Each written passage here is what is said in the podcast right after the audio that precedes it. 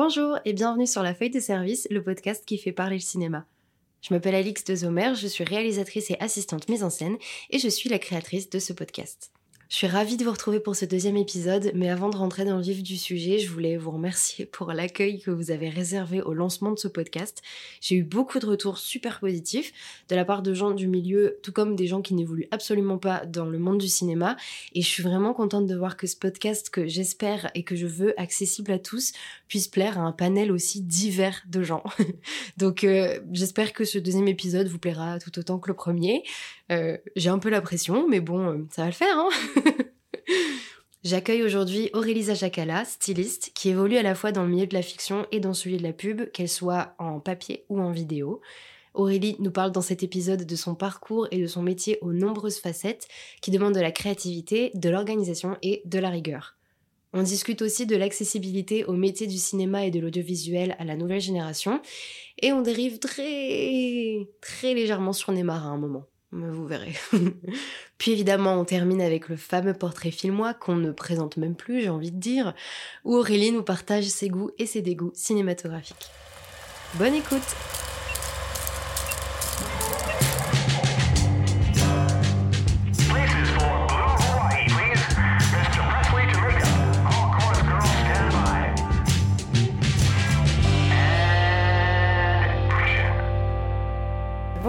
Aurélie, comment vas-tu?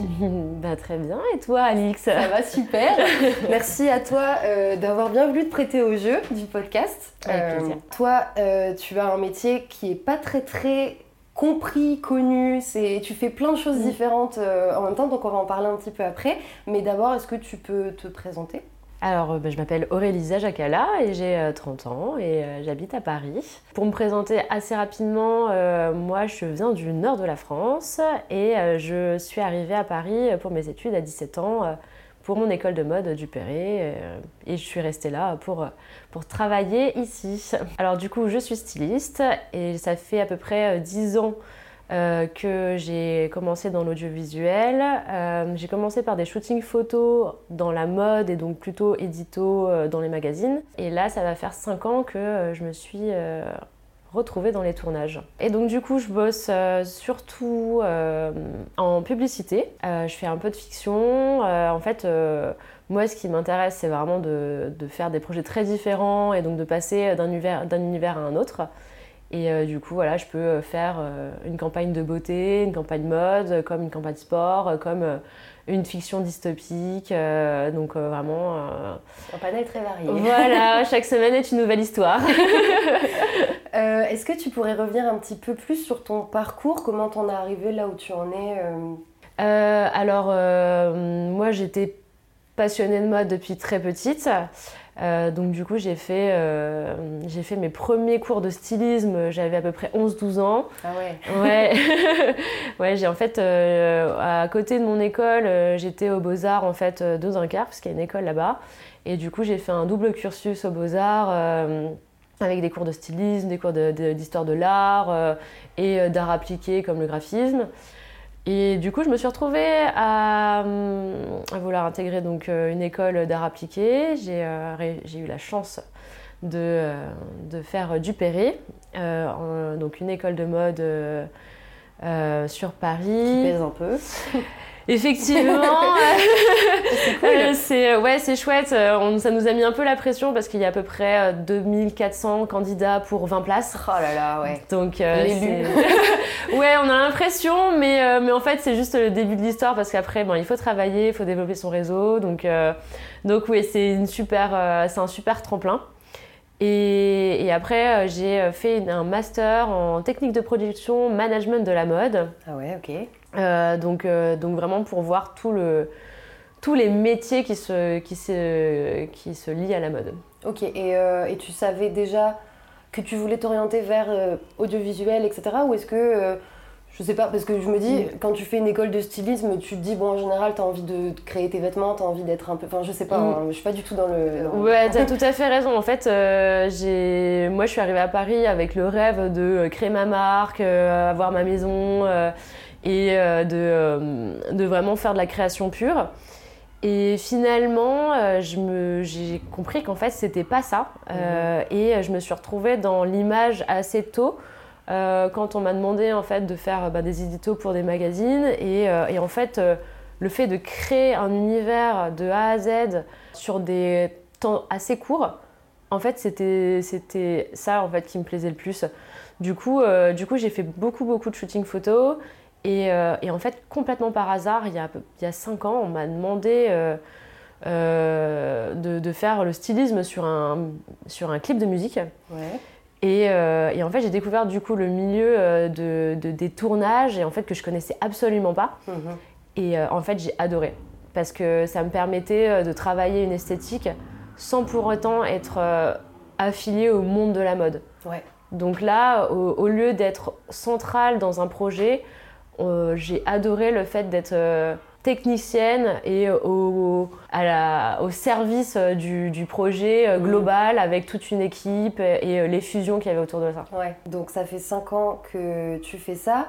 Euh, bah moi je vais plus m'orienter vers vraiment euh, les côtés un peu plus euh, tournage, etc. Mhm. Même si je sais que tu fais, tu fais encore des shoots. Je fais encore des shoots, surtout qu'aujourd'hui bah, en fait la vidéo et la photo bah, en fait c'est hyper important pour n'importe quel projet. Mhm. Donc souvent quand je suis sur des shootings photos, il y a aussi de la vidéo et, mhm. et vice versa. Donc, donc oui. Parce que j'ai vu il y a pas longtemps tu avais fait une campagne pour Puma.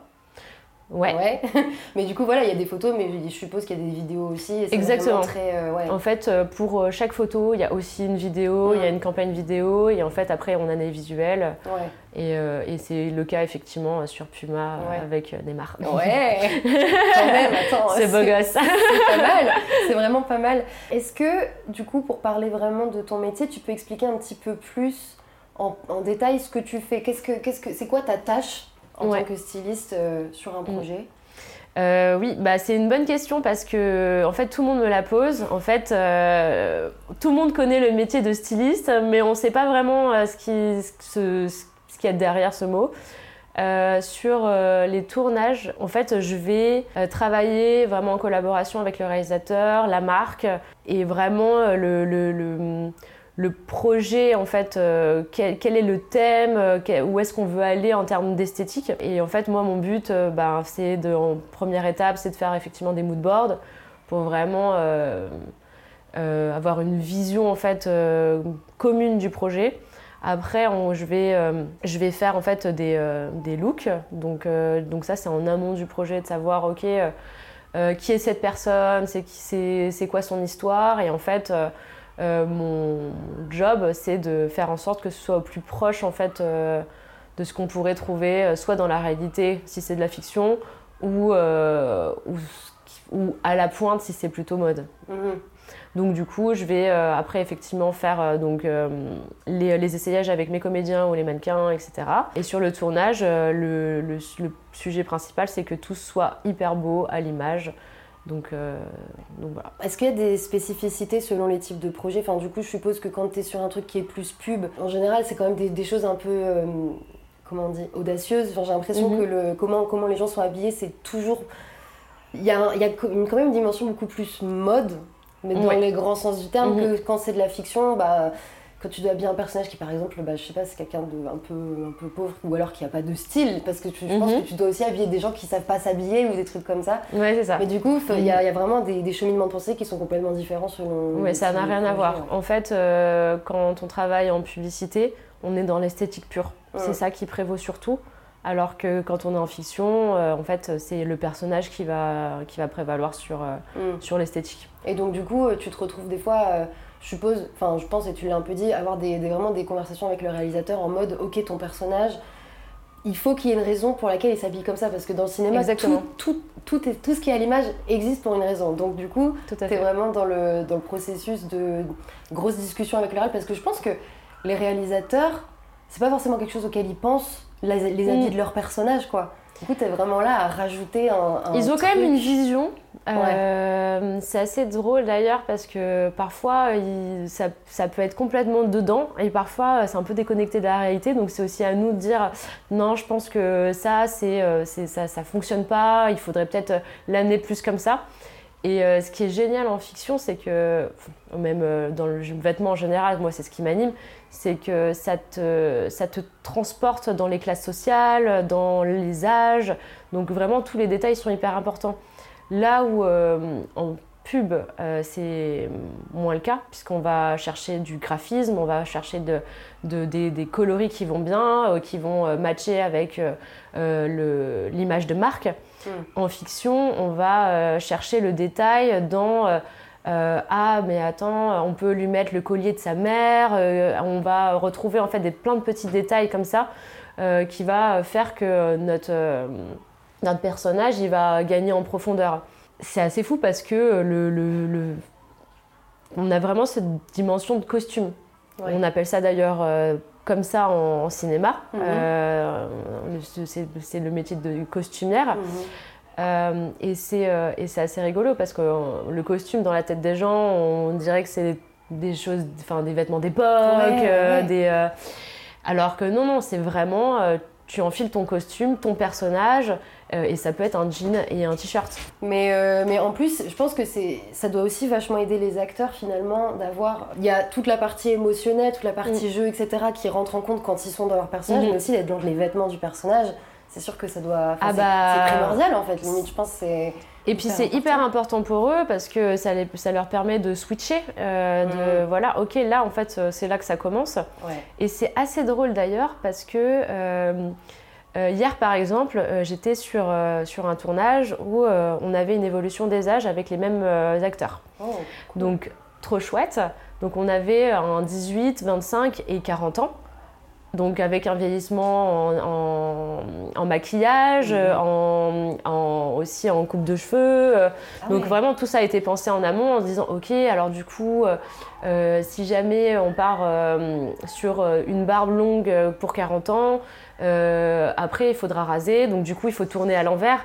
Donc vraiment, l'aspect visuel et les vêtements, euh, ce qu'on appelle le HMC, Hair, Makeup and et Costume, euh, c'est ça, ça, ça, influe aussi sur la manière de tourner le, film. Mmh, mmh, mmh. Et du coup, donc on était parti donc sur donc un personnage qui avait 40 ans au début. Et en fait, on a tourné juste après la séquence où il avait 18 ans. Et au moment où je lui ai mis ses vêtements de 18 ans, il a commencé à se comporter comme un ado. C'était absolument incroyable.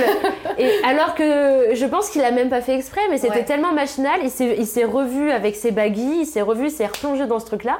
Et c'était très naturel pour lui de Ah bah ouais, il a changé sa voix, sa manière de se comporter. Et, euh, c'est ça aussi le, pouvoir du costume. Mais ouais, on s'en rend pas compte, mais c'est vrai que c'est vraiment euh, hyper important. Pour mhm. ce projet-là, est-ce que euh, ça se passait à différentes époques, mais genre est-ce que par exemple, 40 ans c'était maintenant et du coup 18 ans c'était il y a 20 euh, ans? Donc, tu as dû aussi penser aux vêtements de cette époque-là. Euh, ouais. Et là, euh, du coup, on était sur un petit crossover puisque c'était une fiction, mais pour une pub. Oh donc, du coup, voilà, on a. là, c'était hyper intéressant, en tout cas pour moi, parce que, bon, il y avait cette histoire, effectivement, de de profondeur de personnage, mais aussi d'esthétique. Mhm. Donc du coup, je pouvais aller un peu plus loin en termes de couleurs, plus pop, voilà, qui fasse un peu plus télé. Mhm. Euh, euh, et, donc du coup, quand on m'a contacté, euh, on m'a tout de suite parlé de cette évolution des âges. Et, et donc 2023, c'était 40 ans. Et donc du coup, j'ai dû refaire une, une recherche iconographique et, et d'époque, du coup, sur les années 2000 et sur les années 2010. Mmh, ouais. Donc ça, c'est effectivement plein de recherches d'images, de, de, se replonger aussi dans une époque. Parce qu'en fait, euh, par exemple, 2010, ça me paraissait assez proche et je me suis dit, mais c'est quoi exactement la mode 2010 euh, Enfin, on, oublie un petit peu. Parce que 2000, c'est très marqué, on le sait. 90, on le sait. Parce qu'on a beaucoup de recul, en fait, sur, sur ces années-là. 2010, c'était il y a un peu plus de 10 ans. Et finalement, en me remettant dedans, j'étais, ah ouais, mais grave. Mais si, en fait, c'était les vestes, les vestes trop courtes, un peu serrées, euh, les, euh, les, chemises à carreaux violettes, euh, les petits. Oh ouais. Ouais, mais oui, on avait le collier hibou. Ah oui, Et le chapeau Mais Moi, je mettais des plumes dans mes cheveux. Et les tout, plumes dans les cheveux. quoi, oui. Et en fait, c'était hyper marqué. Et en fait, j'étais, ah, mais oui, mais si, en fait, on faisait ça. Les Richelieu pour les chaussures. Mais oui Les Ben Simon aussi. Les Ben Simon, grave. Ah ouais, purée, trop marrant. Ouais, c'est cool parce que oui, vraiment, toi, ça te. T'as vraiment des. T'as, t'as- t'as une pluralité de choses possibles à faire. En fait, c'est vraiment. Mhm. T'es vraiment dans une création constante. euh, et Constante, cool, ouais. quoi. Et en, et en fait, ce qui est génial quand tu bosses là-dedans, euh, en tout cas en pub et que tu fais aussi de la fiction, ça te permet vraiment de, ben, toutes les semaines ou tous les mois, et ben, en fait, tu passes, euh, tu peux vraiment te plonger dans une époque, sur, sur un projet différent, et c'est hyper enrichissant. Et est-ce que tu fais des fois euh, des, des films, des trucs d'époque? Avec des, des costumes comme on, on l'en- comme on a un peu l'impression que c'est, t'es dans Mm. des grandes robes, des trucs avec. euh, Ça t'arrive d'en faire Alors, j'en fais euh, uniquement quand le projet est esthétique les, euh, et qu'il n'est pas plongé dans un, dans un. Comment dire Si le projet euh, il est d'époque, je le ferai pas. Par Mm. contre, si le projet il est un peu dystopique ou qu'il est un peu euh, tourné comme un conte et, euh, qu'on peut euh, avoir de la liberté sur le style, euh, j'aime bien. Ouais. Par contre, euh, quand c'est trop d'époque, c'est encore un autre métier Mhm. et euh, c'est vraiment du costume pur Ouais. et c'est pas ce qui m'intéresse le plus. Ok. Est-ce que tu pourrais expliquer un petit peu comment tu arrives sur un projet? Est-ce que on te, je pense qu'on te contacte, Ouais. mais au début comment ça se passait? Est-ce que toi tu démarchais des gens? Est-ce que comment comment comment ça se fait? Enfin comment tu fais Ouais, c'est une, c'est une particularité de notre milieu, malheureusement, c'est qu'il n'y a pas d'annonce, pas vraiment quoi. C'est très compliqué de, de se lancer. Euh, moi, honnêtement, je ne le connaissais pas ce métier, euh, en tout cas à côté de tournage. mhm. Euh, je viens de la mode pure, donc je connais les maisons de couture, je connais voilà, comment, comment on fait une collection, etc. Mais voilà, ce milieu-là, je ne le connaissais pas et c'est vraiment par hasard du coup qu'on m'a contacté pour ce clip. Et en fait, depuis, c'est l'effet boule de neige. C'est Mhm. qu'en fait, sur chaque projet, tu peux rencontrer 4 à 5 personnes qui peuvent te rappeler euh, pour d'autres projets. Et en fait, euh, ça se fait un peu comme ça. Donc aujourd'hui, euh, on m'appelle.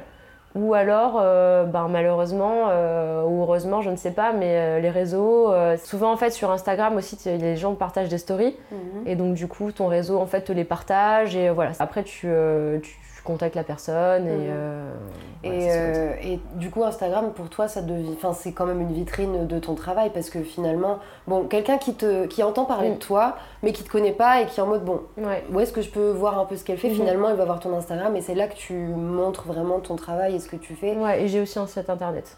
C'est quoi ton processus de travail sur un Mhm. projet? En gros, il y a quelqu'un qui te contacte, qui Oui. dit bon ben voilà, euh, j'ai ce truc là. Et toi, tu fais quoi à partir de ce moment-là? Je vais discuter avec lui, Mhm. savoir euh, comment, euh, que- quelle est la vision, où il veut amener le projet et, euh, euh, et après je fais donc les moodboards. Ouais. Après, il y a une validation en fait des moodboards entre soit le réalisateur, le client, donc on a des allers-retours. Quand j'ai un moodboard qui est validé, c'est là où je vais faire mes propositions de look que je vais vraiment avoir sur le set. Pareil, aller-retour.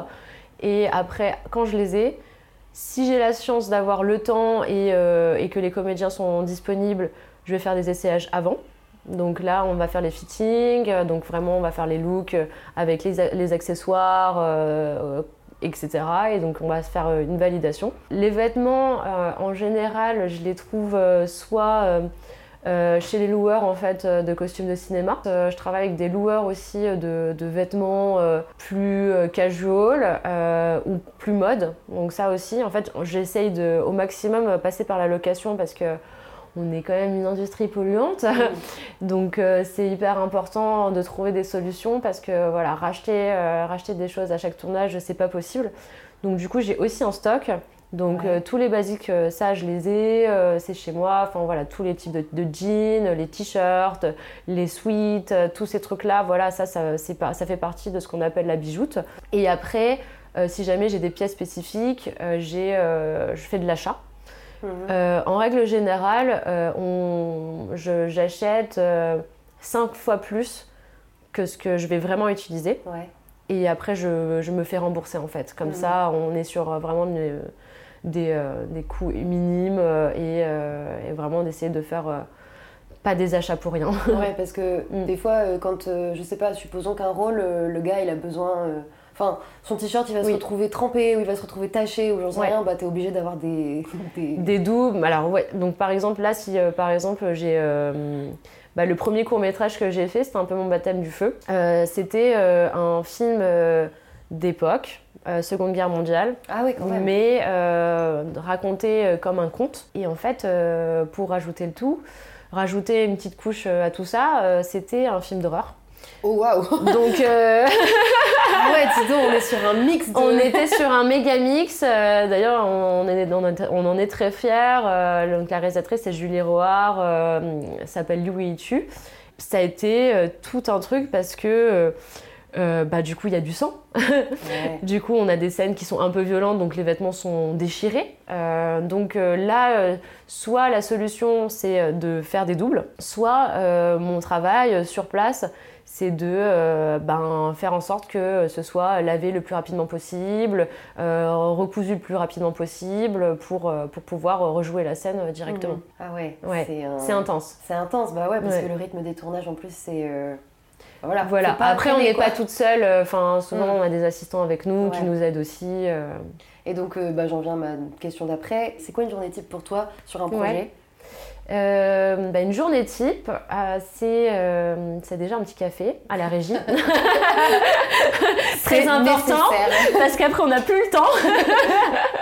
et après en fait bah, c'est donc installation du matériel, donc, donc mes portants, mon steamer.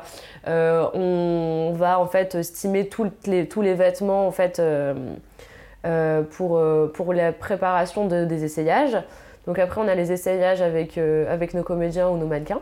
Et, euh, après, on est sur le set pour faire en sorte que euh, tout va bien, s'il n'y a pas une manche de travers ou, ou après, en fait, en fiction, on a ce qu'on appelle les raccords. Donc du coup, éviter les faux raccords. Et donc du coup, il faut exactement que les vêtements soient mis de la même manière en début de scène et si on peut en fin de scène. Quoi. Mhm. Et euh, comment, euh, comment ça se passe, par exemple, quand tu arrives avec euh, tous tes vêtements? Oui. comment, ça, comment tu fais? Est-ce que as, je sais pas, tu, tu, les transportes, tu dois les transporter toi-même ou est-ce qu'on te les amène? Enfin, comment, comment ça se passe pour ça? Alors, ça dépend. quand c'est un petit projet, on peut prendre un taxi et on s'occupe, on s'occupe de, de, notre, de notre stock. On a toujours un régisseur qui vient nous aider au début, c'est lui qui nous installe notre matériel. Alors, sur les petits projets, peut-être pas. Euh, enfin, quand tu mm. commences, évidemment, tu, dois, tu, dois, tout faire. Hein, euh, évidemment, euh, je me suis déjà retrouvée sur quand j'ai commencé à faire des shootings où il n'y avait pas d'argent à devoir stimer mes vêtements avec une, une prise dans la rue. Oh, ouais, on appelle ça ouais, vraiment, c'est au cul du camion quoi. c'est vraiment, on est obligé de, de faire, de faire un peu le système D. Mais, euh, mais sinon, euh, non, on a un régisseur qui, qui nous aide pour, euh, pour installer tous nos, tous nos, tous nos, toutes nos affaires. Et après, moi, j'ai avec, mes assistants à moi, on s'occupe de vraiment préparer les tenues de, des comédiens, mettre vraiment le look entier sur le même portant, etc. etc. voilà. Et euh, la fin de la journée, comment ça se passe euh, par rapport au... Eh ben, on remballe. D'accord. Et... On, fait tout à l'inverse. Et du coup, ça veut dire que toi, euh, quand le, truc est fini, tu vas ramener les vêtements après au loueur où tu les as loués ou c'est toi qui t'en occupes? Bah, C'est souvent mes assistants. Ouais. mais effectivement, il y a toute cette partie voilà, de, de retour. Mhm. et, effectivement, ça fait partie de notre prépa. Mhm. On a, en fait, nous, on a vraiment du travail avant, pendant le tournage et aussi après. Ouais, ouais quand tu as un gros imprévu, supposons, euh, je sais pas, il y a, un vêtement que, que tu avais qui avait été loué, mais qui mhm. est, qui, je sais pas, il s'est pris un truc, enfin, c'est une, tâche. Comment, comment ça se passe dans ces cas-là, du coup? Tu dois les nettoyer toi-même, enfin, genre. Euh, bah alors, ça m'est déjà arrivé d'ailleurs. On avait un, sac qui, euh, qui s'est complètement déchiré et en fait, bon, tu dois payer la réparation. Après, on a des assurances. Euh, on a, merci, le pressing qui s'occupe de beaucoup de choses quand même. Mais c'est vrai qu'en termes d'imprévu, euh, enfin, j'en ai beaucoup. Mm. mais il se passe plutôt parce que ça, ça se gère et puis c'est après le tournage. Donc en réalité, euh, c'est pas très grave parce qu'en fait le tournage est passé et, euh, et tu trouves des solutions. Si ça arrive sur le tournage, tu trouves euh, aussi, en fait, il faut vraiment être force de proposition. Et par exemple, s'il y a une tâche, je vais la laver directement sur place. Mm. Ça, j'ai toujours dans ma bijoute. J'ai plein de détachants différents parce qu'en fait, ça dépend de la tâche, ça dépend du matériel. Donc, du coup, ça, c'est tout un panel de trucs que j'ai tout le temps sur moi mm. parce que ça arrive. En vrai, ça arrive. Et le sèche-cheveux pour sécher rapidement. Ah, très, très important. Mais euh, par contre, euh, ça m'est déjà arrivé, par exemple, d'avoir euh, bah, dans mon processus une validation de robe. Et en fait, je l'achète. Et en fait, elle, n'arrive jamais. Ah ouais. Et ça, ça m'est déjà arrivé. ça m'est arrivé déjà il n'y a, bah, a, pas longtemps encore, il y a trois mois. Et du coup, ben, en fait, deux jours avant le tournage, voyant que en fait, la robe n'arriverait jamais, et ben du coup je l'ai faite de A à Z. Ah ouais, carrément. Donc du coup ouais c'est ouais il fallait trouver une solution et du coup ben en fait je l'ai recréé et... du coup on a tourné avec ça. Ouais du coup faut vraiment euh, faut vraiment être réactif quoi. Enfin faut toujours euh, enfin t'as un plan A et puis B C D E F. Toujours toujours euh, ouais. Toujours toujours même sur même sur même sur le set quand on a des validations de d'essayage. De, moi je garde toujours mes backups, je garde toujours des options. Euh, parce que on sait jamais, par exemple, euh, on fait les essayages par exemple chez moi, euh, on trouve que c'est génial, et en fait on se rend compte que dans le décor, les couleurs, elles, ça marche pas. C'est pas beau. Mm. Et ben, faut trouver autre chose. Bah oui, parce que sur le moment, t'as pas le temps en fait. Il faut que ça tourne, il faut avancer. ah bah oui, tu peux pas le fabriquer sur place, bah tu peux pas aller dans un magasin, c'est pas possible. Donc effectivement, il faut toujours avoir au moins deux autres options, euh, deux couleurs différentes et deux euh, formes différentes. Comme ça, euh, t'es es, rassuré.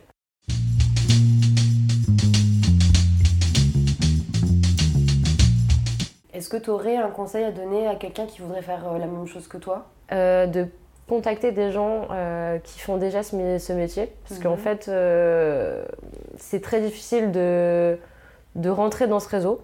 Mais par contre, je trouve qu'on est quand même dans, un, dans une génération qui est assez bienveillante et qui est vraiment dans le, dans le besoin de partage et de se dire ok tu sais tu viens pas du milieu du cinéma mais c'est pas grave viens je vais t'aider mhm. Et du coup, euh, trouver un, voilà, tu trouves un stage euh, euh, ou, même faire des petits projets. ouais. en... Parce qu'on a tous commencé comme ça, hein, quand on, on, commence des projets, par exemple la fiction. moi, j'ai commencé par des, des, tournages bénévoles. Donc, comme ça, tu te formes, tu rencontres des gens et c'est comme ça que que ça, ça, fonctionne. Ouais. Mm. Et, euh, et, du coup, tu dis qu'on est, on est une génération où on s'entraide un peu, mais est-ce que tu as déjà eu euh, affaire à des gens plus vieux qui sont là depuis plus longtemps et qui mhm. sont peut-être euh, pas dans la même vibe Effectivement, c'est pour ça que je parle de notre génération parce que je trouve qu'il y a un, décalage complet entre ben, les, je dirais, au-delà des cinquantenaires, des réalisateurs euh, ou des, euh, des, directeurs artistiques euh, ou des... même des stylistes, j'ai envie de dire. Même les mhm. stylistes, c'est voilà, beaucoup d'ego, beaucoup de... des personnalités un peu stars. Alors qu'aujourd'hui, je trouve qu'on est... moi, par exemple, je me considère comme une technicienne. Mhm je me considère pas comme euh, la grande Manitou de la mode euh, qui va euh, diffuser sa vision du monde.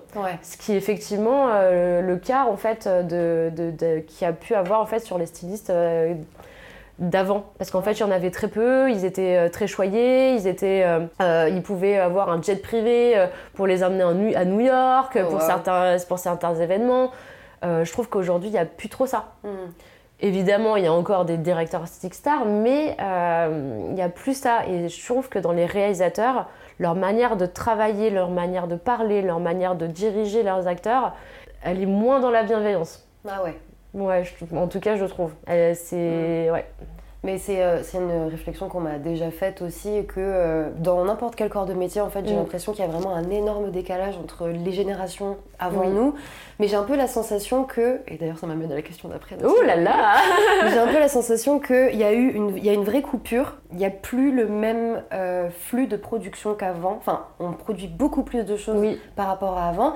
Et aussi, j'ai un peu, bah, avec les réseaux sociaux, etc., maintenant, toi, ton travail, il est aussi visible directement euh, sur, dans un, truc qui est accessible à tout le monde, alors qu'avant, je pense que ton métier, euh, sur des tournages spécifiquement, c'était bah, au cinéma ou genre vraiment à la Mhm. télé et il y avait euh, peut-être pas la même. euh, Oui, je pense qu'il y avait pas la même. On, on donnait pas la même valeur entre guillemets à ce qu'on faisait. Mhm. Et j'ai un peu la sensation que les gens dans la génération d'avant, ils sont vachement en mode mais nous, on a dû, euh, on a dû travailler, on a dû se battre et tout machin. Et maintenant, il y a tellement plein de productions, tellement plein de choses qui Oui, poussent de partout que c'est un peu plus démocratisé en fait, limite. ouais, non mais non mais il y a vraiment ça. Et euh, on, j'ai fait, on s'est fait la réflexion avec, euh, on a fait un tournage pub avec une réalisatrice qui était un peu plus âgée, je vais taire son nom, mais euh, on s'est dit tiens, elle- elle- on sent qu'elle a galéré. Hmm. Et en fait, dans sa manière de, d'être très frontale avec les gens, on l'a compris. Je trouve pas que ce soit une excuse à, à avoir ce comportement-là encore aujourd'hui, mais euh, ça se sent que, euh, ben oui, en, en étant femme réalisatrice euh, dans, la- dans, dans l'époque d'avant, bah en fait, il fallait se battre, il fallait avoir ce côté hyper masculin, de dire ok, moi je vais aller, je vais aller contre les mecs, etc. Hmm. Donc j'imagine que pour faire sa place et se faire connaître, c'est- ça- c'était nécessaire. Aujourd'hui, ça ne l'est plus et comme tu dis, il y a tellement de projets que je pense que tout le monde peut trouver sa place. Ouais. Ça fait 5 ans, tu dis que t'es que es un peu dans, dans vraiment dans Mhm. le- les tournages, etc. Mais est-ce que même sur cette période de temps-là, tu sens et tu vois une certaine ouverture à plus de diversité, euh, notamment, Mhm. tu sais, en termes de milieu, en termes de genre, en termes tu sais, social? Enfin, j'ai un peu la sensation, moi, de mon point de vue, que. C'est plus réservé à une élite maintenant. Donc, tu as vraiment des gens qui Ouais. viennent de partout, mais de Oui. n'importe où, justement. Mhm. Et qui, toi, c'est quelque chose que tu ressens aussi, euh, que tu vois. Bah déjà moi, euh, moi clairement je viens de la mode, pas du, j'ai Ouais. pas fait une école de ciné, j'ai pas Mm. fait une école de costume, euh, j'ai pas et et je suis au début c'est vrai que ça a été, je me suis dit ça va être compliqué parce que les rêves je les ai pas. Euh, Il y a un côté aussi culture ciné, euh, en connaissant tous les réalisateurs, euh, connaissant, euh, voilà. Ouais, c'est vraiment une histoire de, de référence. Donc je me suis dit, ouais, alors ça va être compliqué. Bon, au final, j'aime le cinéma, donc, donc oui, j'étais déjà plongée dedans, donc ça allait. Mais euh, j'ai l'impression qu'aujourd'hui, on n'est pas obligé d'avoir fait une école pour pouvoir euh, faire, euh, faire ce job. Mhm. Euh, N'importe quel job d'ailleurs hein, sur l'équipe technique. Parce qu'en fait, ben, c'est incroyable. Internet, enfin, on se forme avec des vidéos YouTube. Le nombre de réals qui n'ont pas fait d'école non plus et qui ont appris euh, sur le tas avec euh, un, petit, un petit appareil chez eux. Et en fait, euh, ben, aujourd'hui, ils réalisent des, des pubs incroyables, Mhm. des films incroyables. Ouais, il y a une révolution de, de la formation en fait, surtout. Ouais. Parce que, mine de rien, les écoles de ciné, elles sont chères. Pendant très longtemps, ça a été, ça a été euh, euh, réservé à une élite. Et aujourd'hui, bah, en fait, on peut se former gratuitement. Mhm. Donc, euh, je le vois. Et et il y a aussi une, euh, un besoin aussi, de, comme il y a beaucoup plus de monde euh, qui viennent pas des écoles de ciné, et ben ces gens-là ont vraiment envie d'apprendre aussi aux autres, Ouais. aux nouveaux, aux jeunes, de dire attends, moi j'ai réussi comme ça, euh, je vais te montrer. euh. Enfin, moi j'ai des amis qui ont une asso, euh, qui font ça justement. Donc, donc non, non, franchement, c'est sur la bonne voie, je trouve. Ouais. Et du coup, tu penses que pour faire des tournages ou des choses comme ça, est-ce que tu penses qu'on peut aussi arriver dans ton métier spécifiquement euh, sans avoir, euh, sans avoir fait de formation ou... Oui, je pense que ça peut se faire. Après, il faut avoir quand même une sensibilité mode, une sensibilité esthétique. Mhm. Et puis après, euh, ben, il faut commencer petit et Ouais. puis après se former. Je Mhm. pense que j'ai pas le même œil que sur mon, que sur mon premier shooting Ouais, il, y a, ouais, ouais. il y a 15 ans. Euh, donc, non, non, je pense que tout le monde peut le faire. Euh, euh, D'ailleurs, moi, mes premiers shootings, je les ai faits avant même d'être en école de mode. Ouais. J'avais euh, j'avais 15 ans. Donc euh, oui, complètement. Mhm. Ouais, ouais. Il faut juste euh, s'inspirer, se former, se, se- se regarder des films euh, et euh, voir. Après, ça dépend encore une fois. Est-ce que tu veux travailler en publicité ou est-ce que tu veux travailler en fiction? C'est pas le même exercice. Mhm. Moi, j'ai de la chance, j'aime- ça. J'aime bien euh, switcher mon cerveau et euh, passer euh, oh, qui est ce personnage à oh, qu'est-ce qui, est- qu'est-ce qui, qu'est-ce qui est beau en fait à l'image. Ouais. C'est pas du tout la même réflexion. Mhm. Donc après, euh, je sais qu'il y a beaucoup de gens qui se forment soit à l'un, soit à l'autre. Oui, d'accord. C'est pas les mêmes réseaux, c'est pas. voilà. Est-ce que euh, quand tu vas sur un projet et tout, tu essaies d'incorporer des choses que toi vraiment t'aimes et tu dis, allez, mm. j'ai envie, j'ai trop envie qu'on travaille avec ça, je vais proposer ça au cas où, je pense que ça peut le faire, mais genre ça c'est vraiment un truc que je kiffe. ça t'arrive de. d'influencer. toi, euh, ouais, du, toi dans tes costumes et tout ça euh? Ouais, bien sûr. Bah. Euh, moi j'aime bien un peu le, j'ai toujours une petite touche asiate. J'avoue bah voilà comme je suis euh, vietnamienne et polonaise euh, j'aime bien moi la culture asiatique et c'est vrai que par exemple il y a quelques semaines là j'ai fait un clip où il y avait un costume qui faisait plutôt tribal mais au fait au final genre je suis passée je suis partie d'une base d'un costume chinois et en fait que j'ai agrémenté et, et donc oui je vais je vais répondre à la demande, mais je vais toujours euh, aller dans l'esthétique qui me plaît le plus, puisque de mhm. toute manière, c'est ça qui va fonctionner. Mhm. Et c'est aussi pour ça qu'on m'appelle, euh, parce que... Parce que tu as un, une patte un peu spécifique Il y a un peu une petite patte, parce que du coup, le, le par exemple... Le, côté euh, asiatique, c'est aussi le côté graphique, très, mhm. très bien rangé, très bien plié. Moi, ça, c'est des trucs que j'aime beaucoup retrouver dans, dans l'esthétique en pub, mais aussi j'aime bien le mettre un petit peu en fiction. Euh, et, j'aime bien aussi, à contrario, euh, tout ce qui est un peu euh, bah, l'esthétique un peu grunge, rock. donc, si j'ai un personnage d'une certaine époque, là par exemple, voilà, j'ai un personnage en 2000 de l'année dernière. Elle n'était pas girly, elle était plutôt garçon avec des petits colliers à pic. Donc ah voilà, ça va être plus comme ça. Mhm. Donc répondre à effectivement à une époque, à une esthétique, mais euh, du coup, euh, on peut influencer quand même un petit peu donc euh, qui est cette personne. Ouais, ouais, ouais. Donc c'est un peu ça. C'est cool ça. Les pubs, souvent, tu as des, des, trucs dans des endroits incroyables. Est-ce que toi, il y a un lieu dans lequel tu as pu aller ouais. grâce à un tournage, à un shoot qui est incroyable et tu te dis, bon, ça, j'aurais jamais pu y aller si j'avais pas pu, enfin, si j'avais pas travaillé dessus? Ouais, alors ça m'arrive assez régulièrement, effectivement, parce que. T'as des lieux euh, effectivement incroyables, bon, euh, sans parler des palaces qui en soi est assez courant en fait quand tu travailles dans ce milieu. Mhm. Mais quand même, quand j'ai fait mon premier palace, euh, j'étais là, waouh, c'est quoi ce truc? C'est assez fou. après, c'est, je crois que le, en termes de lieu, c'était de tourner dans, dans le château proche de Fontainebleau pour Oxmo Puccino où euh, effectivement on a tourné euh, de jour et de nuit. Donc en fait on s'est retrouvé euh, dans ce château qui donc était complètement fermé pour nous, dans des salles de tableau, la salle du trône, où on était là et je disais ah, mais c'est complètement ouf de réinventer notre histoire dans ce lieu. Surtout que c'était dans un, pour un clip de rap. Mm. Donc on avait des scènes un peu Enfin, avec des dealers, euh, des, euh, des, gars de la cité, et t'es là, mais qu'est-ce qui se passe? Mais du coup, euh, justement, dans ce, genre de, dans ce genre de lieu, comment tu penses mhm. un costume quand tu sais que tu vas tourner dans un truc comme ça, par exemple? Enfin... Bah justement, là, c'était intéressant pour moi, comme ce que je te disais tout à l'heure, c'est que moi, ça me parle que quand il y a de l'époque, mais que, qui est twisté. Mhm. Et donc là, euh, donc là c'était ça. On avait euh, des, euh, des, un peu le clash entre le peuple, qui en fait était des gars de la cité, mhm. mais un peu, un peu dans un, des, des, trucs un peu royaux, avec des bombers un peu, un peu satinés. Enfin, il y avait des trucs un peu brillants un peu partout, mais côté peuple. Et, et en fait, il y avait donc la royauté avec des costumes un peu d'époque, mais un twisté un peu plus rock.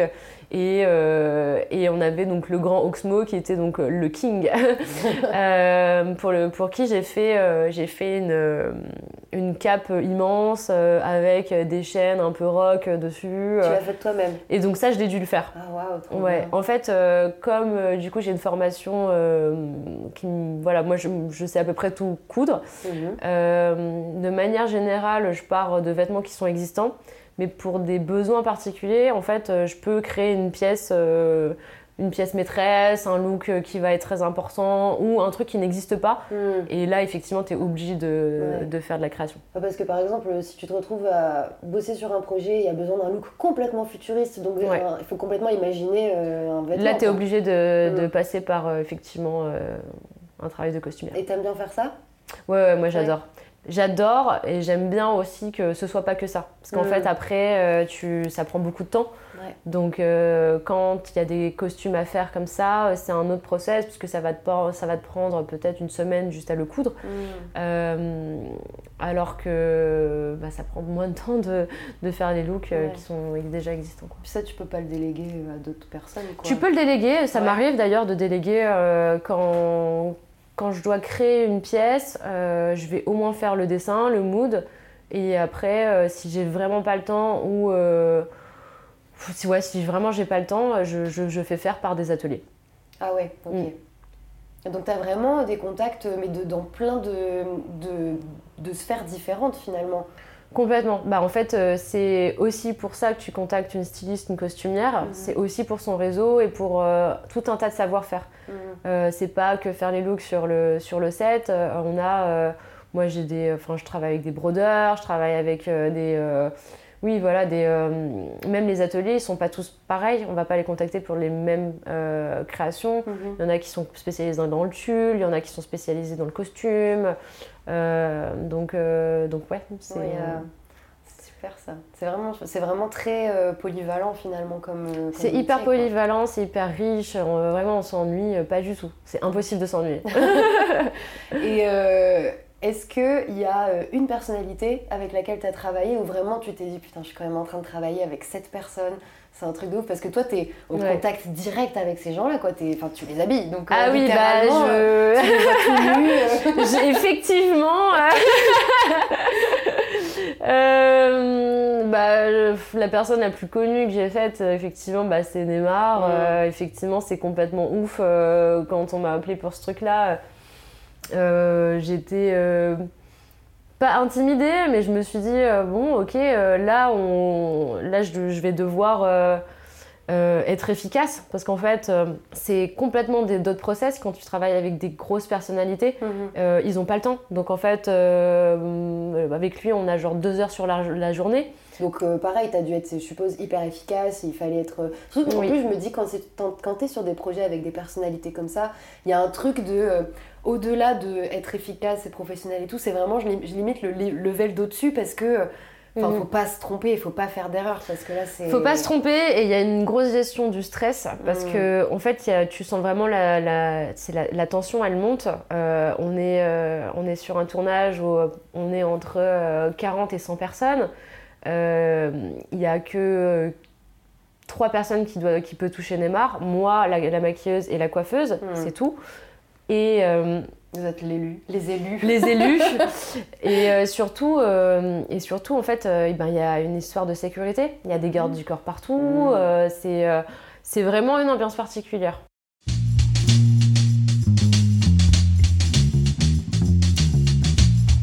je vais passer à la dernière partie de ce, cet échange euh, que j'appelle le portrait filmois. The Famous One Le, le famous one, un petit jeu de mots sympa. Euh, donc une question que tout le monde te pose quand tu bosses dans le milieu, en général, c'est euh, quel est ton film préféré?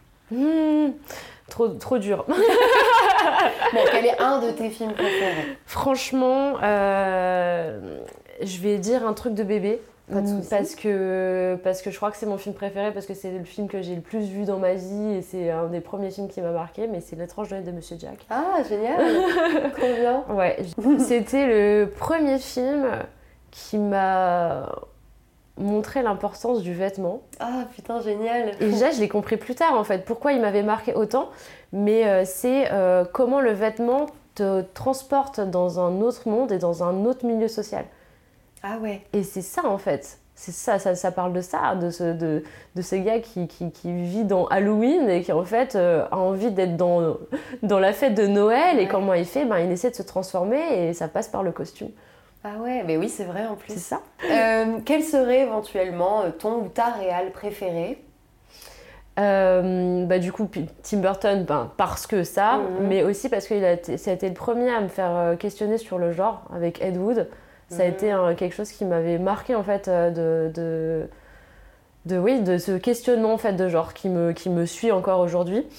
Euh, mais, euh, mais sinon, j'aime beaucoup euh, Peter Greenaway, qui, qui a fait donc The Pillow Book par exemple avec Ewan Ewan McGregor. Ah oui, d'accord. Tu vois ce film Ouais. où, où c'est hyper poétique. En fait, il, ça, ça, il, il- il rencontre une nana euh, qui en fait lui demande d'écrire sur sa peau. Et en fait, on, se rend compte qu'en fait, c'est parce que tous les ans, en fait, c'est son père en fait qui lui écrivait un poème sur son dos à l'encre de Chine. C'est, sublime. Et il a fait des, films assez what the fuck, euh, comme euh, enfin Zoo. en fait, c'est assez vicieux, mais c'est ultra esthétique. Ok. C'est enfin moi, j'adore. Toi, c'est- euh, ce qui va te plaire dans un film, ça va être l'esthétique, l'ambiance. L'esthétique, le- l'ambiance, j'aime, bien le gore esthétique. Oh, waouh, Ouais. ça va pas ensemble. hein, Ben, ça va ensemble avec lui, donc ce réalisateur qui arrive à le faire, parce qu'en fait, par exemple, Zoo, euh, il y a en fait euh, toute une partie sur la décomposition des corps. euh, Enfin, c'est, Ah ouais. c'est, c'est- hyper riche et c'est très beau. En fait, chaque scène, c'est un tableau. Le truc, c'est, Ouais. magnifique. Ok. Donc, euh, du coup, c'est, en fait, j'adore quand euh, le réal pense euh, ses sets comme des photos, en fait. Hmm. Parce que comme je viens de ce milieu-là, je pense que je suis assez attirée par ce truc-là. euh, Enfin, même dans plus, euh, euh, plus accessible, mais euh, les euh, Wes Anderson, c'est exactement la même chose. Ouais. Oui, c'est vrai que lui, il a vraiment une. Il y a vraiment une question photo. Ouais. Ça pourrait être claque, Mhm. ça marche. Même en termes de costume, en plus, il y a toujours quelque Trop chose de, de vraiment hyper euh, travaillé, hyper pensé. euh. Ok. Euh, Est-ce que tu aurais un genre cinématographique préféré? Euh, la dystopie. La dystopie. Ok. Ouais. Genre quel film par exemple? Ah, franchement, euh, il y a beaucoup de films que j'aime beaucoup. Euh, je sais pas, euh, j'aime bien Vanilla Sky, même Bienvenue à Gattaca, j'adore. C'est toute cette remise en question de la classe sociale, Hmm. comment elle pourrait être. Mhm. Ça, ça, ça me. J'adore. Ok. Est-ce que tu as un film plaisir coupable? Plaisir coupable, ouais, j'ai- j'aime bien regarder Moulin Rouge. Oh, ça va, c'est pas un plaisir coupable. Ouais. C'est vrai, tu. Je sais pas. Bah, C'est une comédie musicale, c'est un peu gnangnan, c'est romantique. euh, Ah ouais, tu ouais, vois ok, ouais, je l'aurais pas pensé comme ça. Euh, Est-ce que tu aurais euh, un film qui te fait particulièrement rire? Non, franchement, là, j'ai pas. euh, ton dernier, ton dernier fou rire, pas fou rire forcément, mais ton der- dernier truc que t'as vu et qui t'a fait quand même marrer? Non, mais j'allais dire, genre, le truc, genre, j'ai regardé Shrek, mais si je peux pas dire ça. tu peux complètement dire ça Mais c'est trop bien, je serais. Enfin, ah non, mais ouais, je suis. euh, genre, le truc qui m'a fait le plus rire. Ouais, bah, en fait, j'ai regardé il y a pas longtemps, j'ai rematé Shrek, mais je trouve ça, mais d'un humour C'est incroyable. trop bien. C'est beaucoup trop drôle, en fait. Ouais, c'est. J'adore. Ah, c'est trop bien, Shrek. hein. On le, on le sous-estime beaucoup. Je trouve, enfin, il est, moi je le trouve hyper riche, Ouais. je, je- ça me fait trop rire. Ouais, il est très fort en référence, en. Ah non, c'est, il est trop bien ce film. Ouais, et puis encore une fois, il y a peut-être que ben, c'est aussi peut-être cette histoire de, de- d'apparence et de costume, mais ça, pa- ça parle aussi de ça, hein, mine de Mmh. rien, Bah avec ouais. euh, bah voilà, finalement, la princesse Fiona qui en fait finalement se redécouvre en fait beaucoup mieux dans, dans Ogresse, Ouais. euh, et euh, ce, ce- ce roi qui, euh, qui en fait est un crapaud, enfin c'est... Mais je- c'est complètement euh, délirant, mais c'est, vraiment très drôle. Euh, un film qui te fait pleurer. Euh, ouais, j'ai, j'ai un film là qui, qui m'a fait un peu, un, peu, un peu pleurer là. C'était Never Let Me Go. Euh, Oh, ah oui, purée, je l'ai vu il y a un moment lui. Ouais. Mais oui, ex- effectivement, c'est avec Andrew Garfield et. non. Et euh, Karen Knightley. Ouais, Ouais. ouais, mais il fait, oui, il fait Oui. pleurer. Il fait pleurer. Il fait vraiment pleurer. Vraiment, j'étais là. Waouh, ok, c'est vraiment très triste. C'est quoi l'histoire déjà? Bah, c'est euh, en fait dans un orphelinat. Ouais. Et euh, t'as, un, triangle amoureux amical. euh, Oui. T'as l'impression que l'action va se passer autour de ça, puis en fait c'est un film complètement dystopique où euh, en fait euh, ils vont découvrir qui ils sont vraiment. Oui, ça y est, ça Voilà. va bien. Ah ouais, purée. Je veux pas spoiler, Non, bah ouais, on va, on va laisser le plaisir aux gens mais il est vraiment, il est vraiment beau ce film. Ah ouais, ça j'avais oublié son existence. Ouais.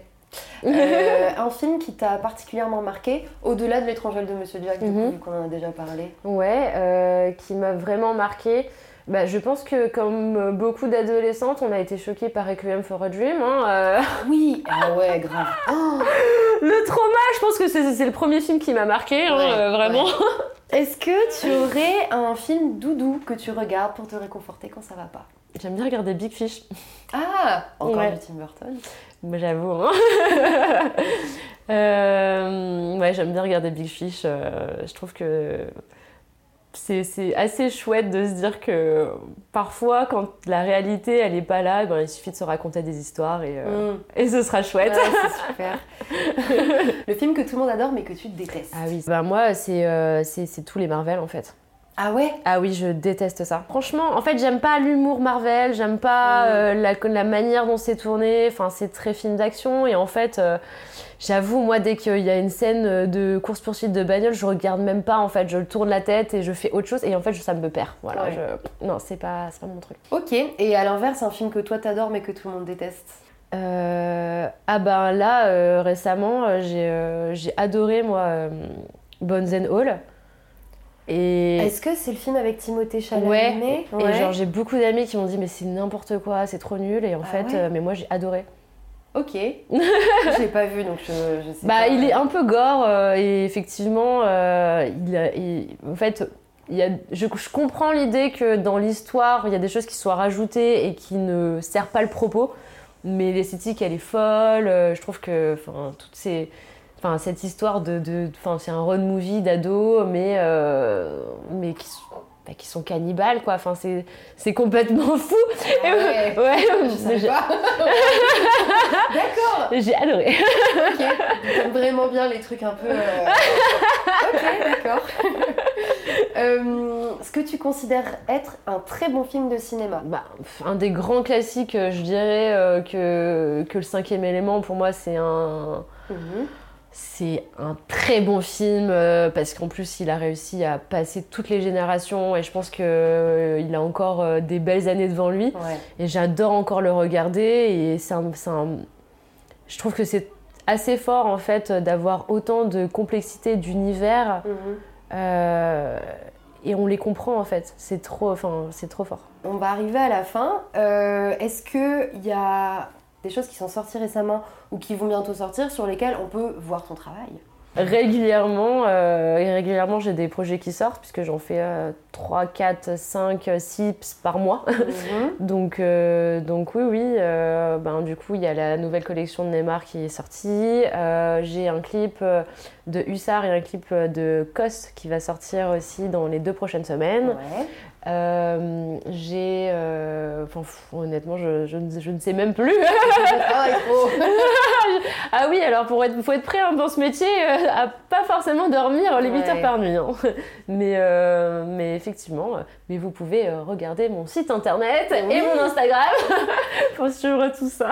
bah, du coup, ton Instagram c'est euh, Aurélie Zajakala, euh, donc euh, tout, collé, pas, de, pas, de spécificité. ça marche. Est-ce que tu aurais éventuellement une recommandation culturelle, donc film, série, podcast, expo, bouquin, peu importe? Mhm. Juste les arts décoratifs, si vous avez la, la chance d'être à Paris, en fait, il faut aller voir toutes les expos et là Là, franchement, je la trouve très très belle, euh, celle de Schiaparelli. Euh, donc, euh, ouais, je vous invite à, aller la aller voir. la voir Ok, super. Je, crois que je t'avais vu en, parler en plus. ouais, parce qu'en fait, j'ai travaillé en plus avec les pièces de là-bas, donc c'était ah. incroyable. Ah, c'est super. Ouais, ouais c'était trop bien. Enfin, je, je, suis partie voir cette expo et en gros je me rends compte que bah, en fait j'ai travaillé avec des tenues qui sont exposées et oh, waouh wow. J'étais quoi avec une œuvre d'art dans les mains. Ouais, il y a un peu de ça quoi parce que ben c'est de l'art aussi. Hein, bah, ouais, bah ouais. ouais, Donc euh, ouais, j'étais trop fière, j'étais waouh, je les avais dans mes mains. trop trop cool. Bah écoute, euh, merci beaucoup d'avoir euh, bien voulu te prêter au jeu. Bah, merci à toi. Et c'est très agréable de discuter avec toi. Super. C'est la fin de ce deuxième épisode de la feuille de service. J'espère qu'il vous a plu et que vous avez enfin eu des réponses sur les questions qui vous taraudaient et vous empêchaient de dormir la nuit concernant le métier de styliste. J'ai oublié pendant l'enregistrement de partager ma recommandation du moment, qui est la série Daisy Jones and the Six sur Amazon Prime Video. Cette série qui vient tout juste de se terminer est adaptée d'un livre du même nom écrit par Taylor Jenkins Reid et retrace via des interviews la création et la vie d'un groupe de rock style Fleetwood Mac dans les années 70 aux États-Unis. J'ai lu le bouquin avant de voir la série, donc je suis un peu dans la position du euh, Ah, mais ils ont pas mis ça, et puis ça, c'était pas dans le livre. Cela dit, cette série est vraiment cool, et en plus de ça, je suis une très grande fan de la musique au cinéma, donc il m'en faut pas beaucoup non plus pour être convaincue. Mais c'est objectivement vraiment pas mal. Et les musiques du groupe sont très très très très cool. Voilà, c'est tout pour aujourd'hui. Si cet épisode vous a plu, n'hésitez pas à mettre des petites étoiles d'appréciation sur votre application d'écoute. C'est une forme de soutien qui prend deux secondes, mais qui m'aide vraiment à me faire connaître. Et vous pouvez aussi m'écrire un petit mot sur l'Instagram du podcast, at fds.podcast. N'hésitez pas à aller le suivre, je suis assez active dessus et je poste régulièrement des petites choses. Je vous retrouve dans deux semaines avec un nouvel invité et cette fois-ci on parlera de production. A bientôt